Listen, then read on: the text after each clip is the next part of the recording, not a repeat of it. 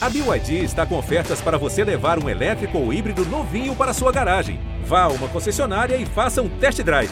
BYD, construa seus sonhos. Campo de defesa tem toque de bola, o Flamengo. E Davidson roubou na cara do gol para fazer o gol, bateu! Do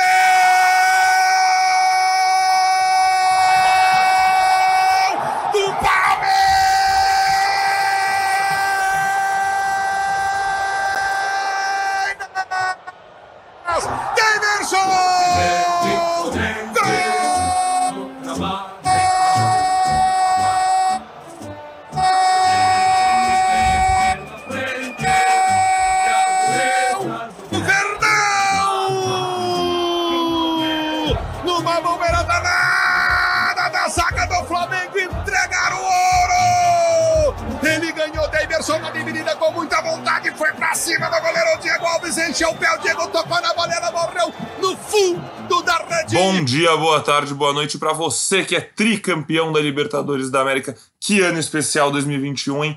Quem pode dizer que ganhou dois títulos da Libertadores no mesmo ano? Sim, você, torcedor do Palmeiras.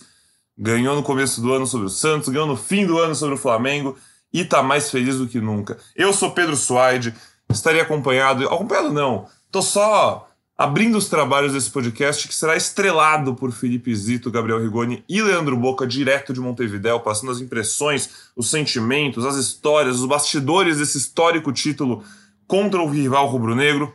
E se você quiser ver como foi a festa da madrugada lá na academia de futebol, eu te aconselho a entrar no meu Twitter, entrar no ge.globo barra Palmeiras, meu Twitter é suaidep, S-U-A-I-D-E-P-E, porque eu passei a madrugada acompanhando pelo GE a festa da torcida, a expectativa na chegada dos heróis do Tri. Viramos a madrugada em frente à academia de futebol. Os jogadores chegaram umas quatro da manhã, já estava uma festa absurda desde umas dez e pouco da noite. A torcida foi chegando em mais peso, foi chegando gente, foi juntando, virou uma massa, um mar alviverde. E quando os jogadores chegaram, foi uma festa só. Então, assim, se eu, eu não vou, não vou atrapalhar o podcast com um monte de áudio, mas assim, eu acho que vale a pena você entrar lá no Twitter, entrar no ge.globo Palmeiras e ver os vídeos, porque foi uma festa muito bonita, vale a pena ver os jogadores tão envolvidos quanto estavam, dançando, pulando, interagindo com a torcida, segurando o bandeirão. Enfim, uma noite para ficar marcada na história, tá certo? Então, sem mais delongas, vamos ao Uruguai. Fala daí, Felipe Zito.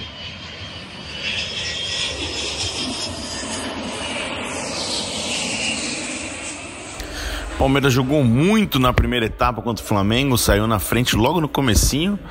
É, depois o Flamengo empatou e nos acréscimos naquela coisa na brincadeira do herói impro, improvável. Deu Davidson, gol do título, festa palmeirense no centenário. Gabriel, é, a gente falou, brincou muito sobre o herói improvável, uhum. mas acho que o Davidson, ele Acho que merecia. Não, não sei se falar o merecia era o termo certo. Acho que pro Palmeirense, qualquer jogador que fizesse o gol já seria especial nessa Sim. conquista. Mas acho que o Deverson, pela história de, do retorno dele ao Palmeiras, a gente. Eu lembro que a gente já cornetou bastante o Deverson no Palmeiras, né? Até recentemente. Mas agora é inegável, não dá para falar que o Deverson não está na história do Palmeiras, né? Hum, não tem mais como. Ele merece todas as homenagens do mundo que o Palmeiras se propuser a fazer com ele, porque é de longe um dos maiores jogadores da história. Ele faz o gol do título brasileiro contra o Vasco, ele faz o gol do, do tricampeonato da América. Eu realmente não sei se ele já não é mais improvável do que o Breno Lopes, porque o contexto do Davidson é muito complexo. Um cara que tinha sido saído do Palmeiras, a torcida já nem queria ele mais de volta. Volta com a torcida um pouco contrariada e ele reaparece nos minutos finais. Não entrou o Luiz Adriano, entrou ele e ele reaparece nos minutos finais do jogo contra o Flamengo e faz o gol. Realmente chocante, realmente chocante esse gol. Porém, realmente também merecido, sim. Eu acho que merecido é uma, uma boa palavra, porque ele é um cara muito, muito identificado com o Palmeiras. Quer falar mais? Pode falar. Posso falar mais. Não, é, eu só queria pedir desculpa mais uma vez é, do barulho, do som ambiente, porque a gente está novamente jantando. Agora já são quase duas da manhã, né? horário de Montevideo, que é o mesmo horário de São Paulo. E a gente divide, é, às vezes a gente fala e dá uma deixa pra gente comer um pouquinho, porque a gente vai a gente tá comendo de forma parcelada enquanto a gente grava o podcast e e come, né? Exato, prioridades, né? E agora, começando falando um pouco do clima daqui da cidade, é, finalmente os palmeirenses apareceram mais em Montevideo neste sábado. Teve um ponto de encontro no, na canteira del Parque Rodó, é, aqui em Montevideo, que é perto do estádio do Defensor. Estádio muito bonito, aliás, quem fizer turismo em Montevideo e gostar de futebol pode passar pelo, pelo estádio que é bem legal. O Palmeiras já fez treinamentos lá em outras oportunidades. E aí os palmeirenses se concentraram ali e seguiram para o estádio faltando umas três horas, duas horas para o início da partida. Então, do lado palmeirense parecia muito a Caraibas com a Rua Palestra Itália, antiga Rua Turiaçu, né? O torcedor mais o torcedor mais antigo pode lembrar mais antigo não, né? Até atual, porque isso daí ainda é um ponto de encontro dos torcedores do Palmeiras, né? Algo bem, bem marcante. E pro, do estádio daí teve aquela toda essa caminhada, palmeirenses brincando, fazendo provocação, ouvindo provocação também. Mas era um clima bem de, de, de jogo importante e o palmeirense tentando deixar o Palmeiras em casa. Claro que a torcida do Flamengo foi maioria no estádio, como vinha sendo já desde segunda-feira, quando a nossa reportagem chegou aqui a Montevideo. É, no estádio foi maioria, mas no canto não torcida do Palmeiras se fez muito presente. O termo que a gente, que a gente ouve, né? Quem gosta de futebol, é a torcida do Palmeiras copou, né? Copou. E foi um, foi um. Colocou a torcida do Flamengo ali. Até porque o Palmeiras saiu na frente logo no começo. E, e teve, e manteve a empolgação por grande parte da partida, né? E o flamenguista ficou tenso. Você tava no estádio. Eu, aqui o meu relato. Durante o jogo, eu vi o jogo. Eu, eu assisti a partida num bar. E nesse bar só tinha flamenguista, cara. Só tinha flamenguista. E tudo bem, é aquela festa tradicional do torcedor do Flamengo, a gente sabe como é. Mas o tempo inteiro eles ficaram tensos. À medida que o tempo ia passando, as músicas começaram a diminuir, a serem cantadas mais baixas, por cada vez menos pessoas. E aí, e, e, o tempo passava e os torcedores começavam a cornetar começava a falar, vamos acordar, vamos acordar. Os caras estão nos colocando na roda. Esses comentários existiram. E, e, isso mostra o quanto o primeiro tempo do Palmeiras foi exemplar. O Flamengo não estava jogando mole. O Flamengo estava se doando ao máximo. Só que o Palmeiras simplesmente deu um nó no Flamengo no, no primeiro tempo. Claro que no segundo tempo o Flamengo precisando de um gol, ele se atira. Ele tem 11 jogadores de muita qualidade. E ele, ele cria uma chance ou outra, cria duas, três chances perigosíssimas, a bola não entra entra com o Gabigol, mas o Palmeiras também teve todos os méritos para se segurar, para seguir vivo, para levar para a prorrogação e aí fazer o gol do título com o herói improvável. Eu confesso que quando eu vi o Palmeiras mexendo muito na equipe, é por questões físicas, né? A gente viu. O Dudu não, o Dudu não foi questão física, o Dudu Exato. foi uma questão tática. Mas quando o Palmeiras perde o Zé Rafael, quando o Palmeiras perde, o Piquerez já também já foi no, no fim da prorrogação, então não conta. Mas acho que o Zé Rafael e o Danilo? É, inacreditável. Aí o Palmeiras joga com Danilo Barbosa. Já existia uma dúvida entre Danilo e Zé Rafael. Um dos dois já seria banco, é. caso o Felipe Melo estivesse em campo. O Abel nunca imaginou que ia disputar uma final de Libertadores com o Flamengo com Patrick de Paulo e Danilo Barbosa como a dupla principal de volantes, né? Exato, então eu fiquei pensando, já falei, eu acho que o momento do Palmeiras passou na partida, né? Uhum. Que a gente vê o Flamengo com 11 muito forte, é mais um banco muito forte também. Mas a questão é que o jogo do Palmeiras encaixou e na prorrogação teve o lance ali que o Andreas perdeu a bola, e o Davidson soube aproveitar muito bem e aí o Palmeiras já na sua experiência recente, não recente, né, mas aproveitando essa sequência muito forte recente de Libertadores e uma experiência é, construída desde 1961 na Libertadores, conseguiu fazer ali o tempo passar, né? Tomou um sufoquinho mais de jogadas pelo alto no, na prorrogação, nada muito forte do Flamengo e conseguiu controlar a partida. Agora eu vou voltar antes para falar da escalação inicial, ah. porque existia uma preocupação, não sei se preocupação é o termo correto, mas existia uma apreensão que é sinônimo de preocupação, né? Então eu falei a mesma coisa com uma palavra diferente. Uhum. Mas em relação ao Mike. Sim. Porque assim, o palmeirense começou a valorizar mais o Marcos Rocha na ausência do Marcos Rocha. E o Mike vinha com um problema de lesão, se recuperou há pouco tempo, começou a tentar reconquistar ritmo né, em campo e jogou, foi titular. Ele jogou muito. Jogou muito. Não, nem só contando ao lance do primeiro gol, que ele recebe um ótimo lançamento do Gomes e deixa o Veiga só para tocar para fazer 1 a 0 mas ele teve trabalho e bom desempenho contra o Bruno Henrique na maioria das jogadas. Vocês me lembraram após a partida que foi ele que faz o, o desarme no Bruno Henrique Exatamente. logo depois do gol do Palmeiras, né? Exatamente. Então acho que o, torcedor do Palmeiras pode ter um pouquinho mais de paciência com o Mike a partir de hoje, né? A impressão que deu é que o Michael nunca teve um dia tão concentrado quanto hoje. Ele estava no auge da concentração dele, do foco dele. Parecia realmente que era o dia mais importante da vida do Mike, assim. E ele correspondeu, entregou. E foi impressionante a doação do Mike, assim, impressionante. E, e, e voltando rapidamente, Zita, é impressionante o lado mental do Palmeiras. É que o Abel Ferreira fala o tempo inteiro disso, então não, tem como a gente não bater nessa tecla. Quando você falou dos do, da, das trocas por problemas físicos, a saída do Veiga é a cerejinha do bolo, né? Porque o, o Palmeiras vai pra prorrogação em baixa, É com o ânimo em baixa. O jogo era todo do Flamengo, o momento era todo do Flamengo. Michael quase não, não faz um gol por muito pouco. O gol do o que seria do, do título do Flamengo no final do jogo. Vai pra prorrogação, Flamengo vem com a proposta de atacar, era muito claro isso, era muito claro. E o Palmeiras já sem, sem todo o seu meio-campo praticamente, né? Seu, sem Danilo, sem Zé Rafael e, claro, sem o seu maior nome, Rafael Veiga. Para a entrada do Daverson. Olha, realmente, eu sou de Porto Alegre, realmente me, me lembrou muito o- a saída do Fernandão para a entrada do Gabiru no Mundial de 2006. Me lembrou muito. né? Olha aí, palmeirense. Talvez seja uma boa notícia aí, né? Agora que o Palmeiras se aproxima de disputar um Mundial, né? Mas é, foi, foi algo assim. Eu vi reações de torcedores do Palmeiras não acreditando de verdade no gol do Daverson. É, e acho que até pelo retrospecto não muito positivo, já tinha gente reclamando da finalização dele, porque o Diego Alves toca na bola, né? Sim, E ele poderia ter carregado mais pra tentar alguma outra coisa. Já tinha palmeirense já corneteiro por natureza, né? Já tava dando uma expectativa lá embaixo. Lá embaixo, exatamente. Daí falou: "Não, ele foi gol, foi gol". E aí foi o gol, não só o gol, como foi o gol do título, né? Mesmo gol do Gabiru, até isso me lembrou. O Gabiru ele sai na cara do Valdez, tô falando de Inter de Barcelona em 2006, e ele não finaliza bem. O Valdez, quase que num, num gesto de mão de alface, assim, deixa a bola passar. E, e, é, e é, enfim, achei realmente um lance semelhante, assim. Falando do restante do time, acho que vale destacar a partida do Everton. É, o Everton é um goleiro muito seguro, ele passa muita segurança e às vezes uma defesa difícil ele transforma numa defesa que, que é.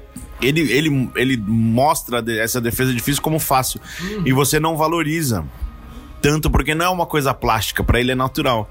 Ele faz uma defesa muito importante do Arrascaeta no, no fim do primeiro tempo.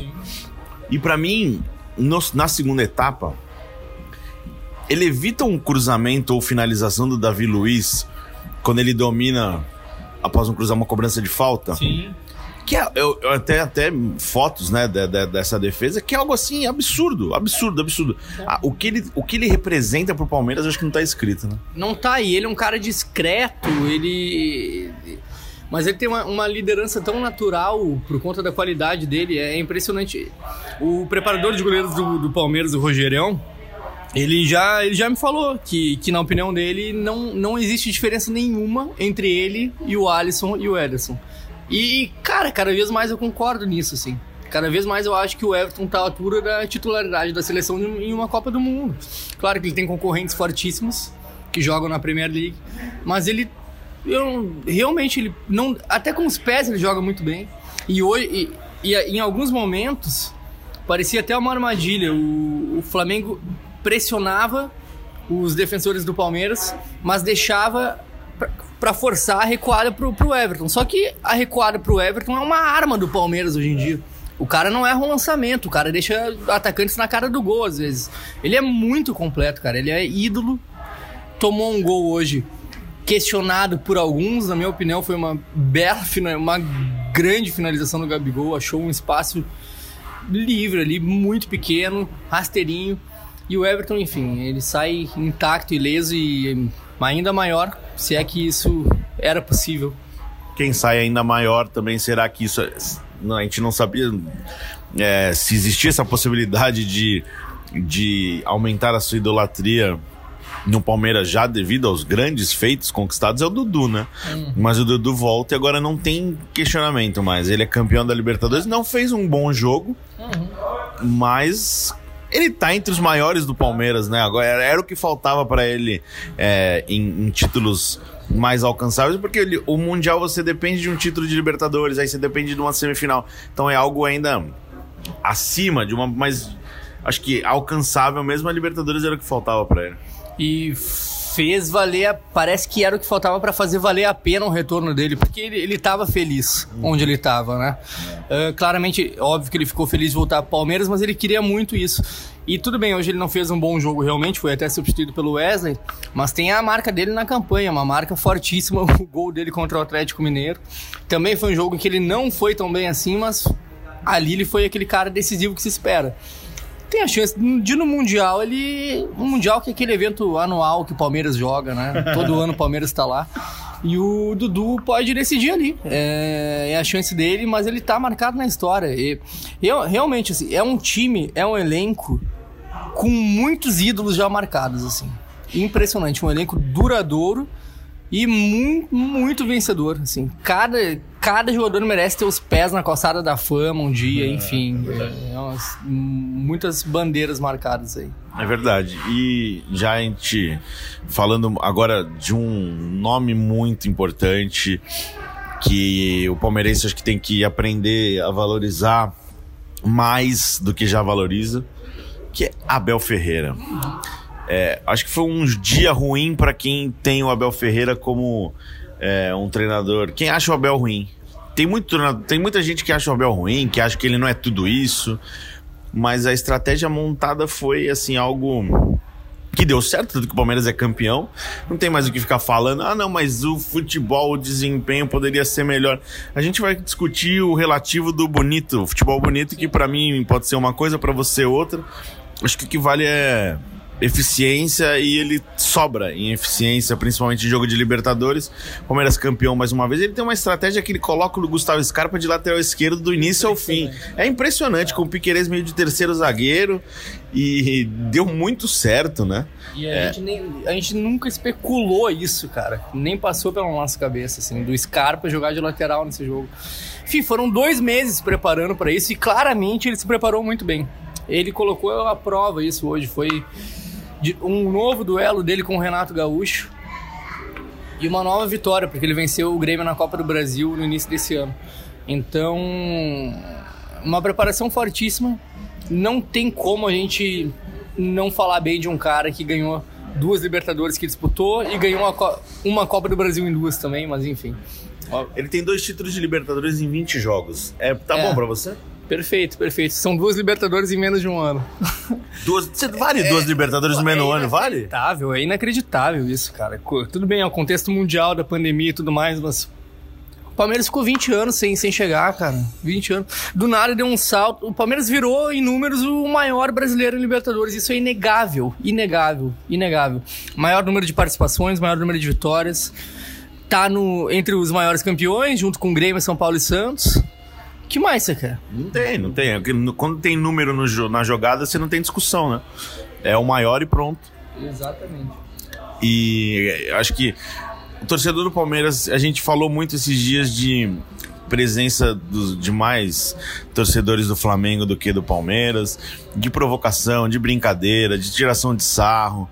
Torcedor palmeirense, fique tranquilo que os palmeirenses que vieram a Montevidéu, ou ainda estão em Montevidéu, aproveitaram muito a, a, conquista e deram o troco nos flamenguistas. Teve muita provocação, muita brincadeira. Ah, ali na saída do estádio já tinha alguma coisa. A gente acompanhou, tentou acompanhar né, a delegação do Palmeiras no embarque aqui no aeroporto é, de Montevideo, mas o Palmeiras optou por uma entrada alternativa sem contato com, com jornalista, com torcedores. Mas a gente já viu muita gente provocando os torcedores do Flamengo. Agora é a hora do palmeirense aproveitar, né? E o flamenguista tá indo embora realmente cabisbaixo, assim, tenso. A gente tá produzindo uma matéria que vai ao ar no Esporte Espetacular nesse domingo de manhã. A gente ficou incumbido de fazer a festa da torcida campeã. E, cara, foi divertidíssimo ver, porque antes da partida, o que mais o palmeirense ouviu foi o Palmeiras não tem mundial, aquela fatídica música. E essa música se reverteu depois do jogo em o Flamengo perdeu a final, ficou no cheirinho não vai pro mundial, ficou, enfim, a, a zoação foi sadia. E o clima agora, obviamente, uh, enfim, não teve relato de briga, não teve, é, enquanto, co não. enfim, como se esperava, se, como se especulava que haveria. E o Palmeirense sai por cima, é, é, sai por cima. Agora, agora é com São Paulo que tá recebendo esses caras aí para fazer uma festa praticamente terminável. E, e, e vai ter tempo para se preparar para o Mundial. Ao contrário da última vez, né? Muito diferente da última vez. Vai ter dois, três meses se preparando para enfrentar um adversário, se ele chegar na final, menos poderoso do que ele enfrentaria ano passado. Obviamente é um europeu, é favorito, favoritismo todo do Chelsea. Mas tem preparação. E tem um técnico que quando tem tempo para se preparar, ele pode fazer um estrago. A gente até volta com um podcast mais específico sobre isso, mas lembrando, né? Porque o Palmeiras tem alguns pontos importantes de mudança de gestão a partir de dezembro. O Palmeiras tem a, o fim do contrato do Anderson Barros, o Palmeiras tem fim do contrato do Felipe Melo, do Jailson, então tem muitas questões a serem resolvidas antes da disputa do Mundial. Até a contratação de reforços, né? Tem tudo, claro que tem toda Até essa questão. Até a continuidade do Abel. O Abel ainda tem contrato, mas claro que tem essa discussão né, de continuidade ou não. É, tem ainda um prazo, claro que tem um prazo de inscrição para a disputa do, do, do Mundial. É, então teria que ser algo muito rápido né, de contratação. Acredito que não vai ocorrer assim algo muito imediatamente.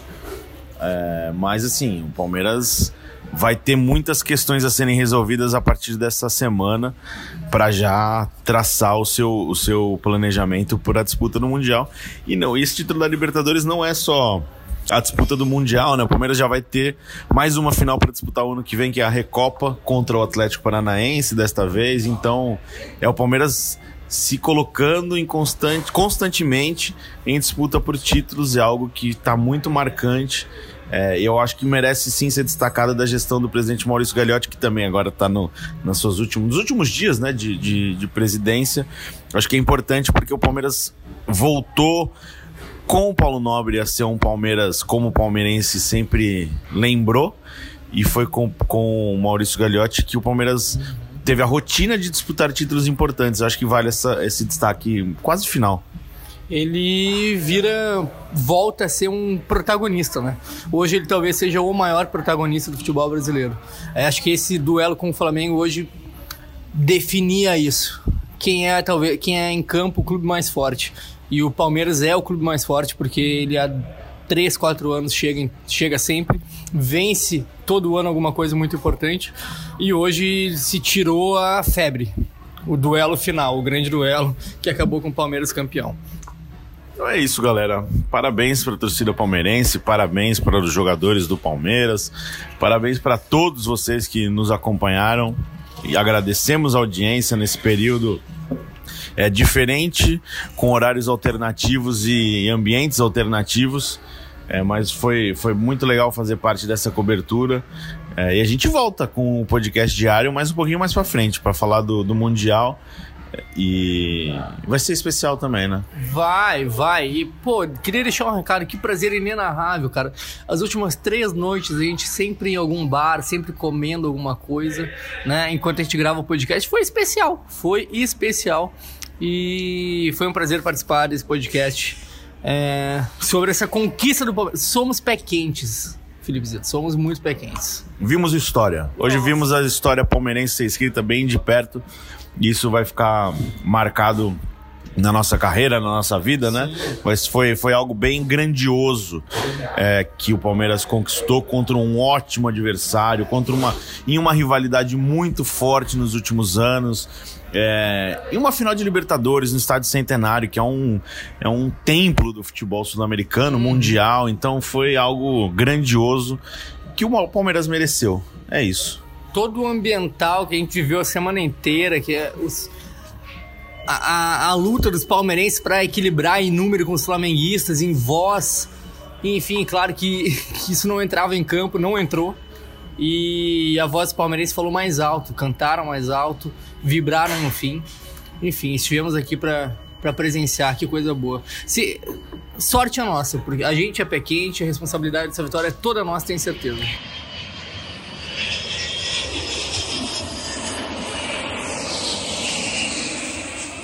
Família Palestrina, quando surge Leandro Boca aqui um pouquinho sem voz, ainda no Uruguai, muito, muito, muito feliz. O Palmeiras é campeão da Libertadores da América, um, dois, três. Não tem choro nem cheiro. O Palmeiras é tricampeão da Taça Libertadores da América. Família Palestrina, toda a galera que acompanha aqui o podcast. Sim, o Uruguai estava cheio de flamenguistas.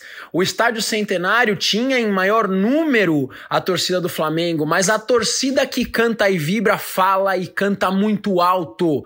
Tem que respeitar a torcida do Palmeiras. A torcida do Palmeiras foi coração, a torcida do Palmeiras foi pulmão, a torcida do Palmeiras foi garganta e com muita alegria nós gritamos: é tricampeão, um jogo espetacular, um show de Mike. Que partida fez o Mike? Daverson, Leandro Boca te pede desculpa, Daverson.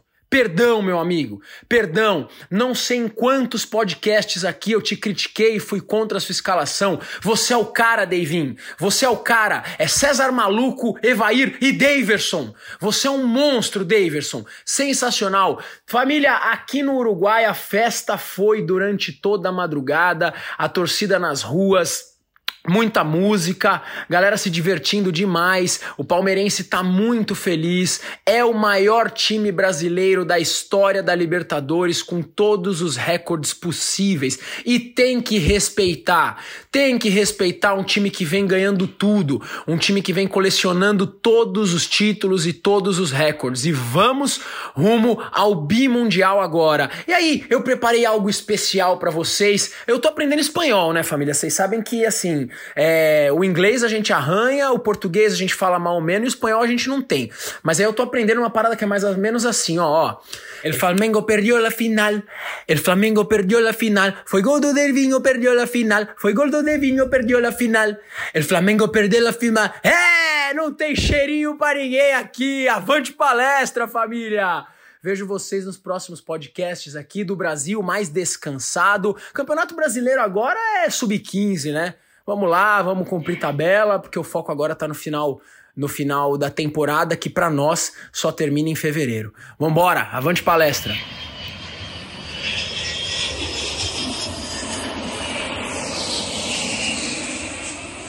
é isso aí. Muito obrigado, galera. Um abraço para todo mundo. A gente volta em breve, não sei quando, que eu tô meio perdido nos dias, mas a gente volta em breve. Lembrando sempre que você ouve o podcast GE Palmeiras no Globoplay, é, na página do GE, no seu agregador de podcast favorito e vários outros lugares aí, é só pesquisar. Um grande abraço a todos. É...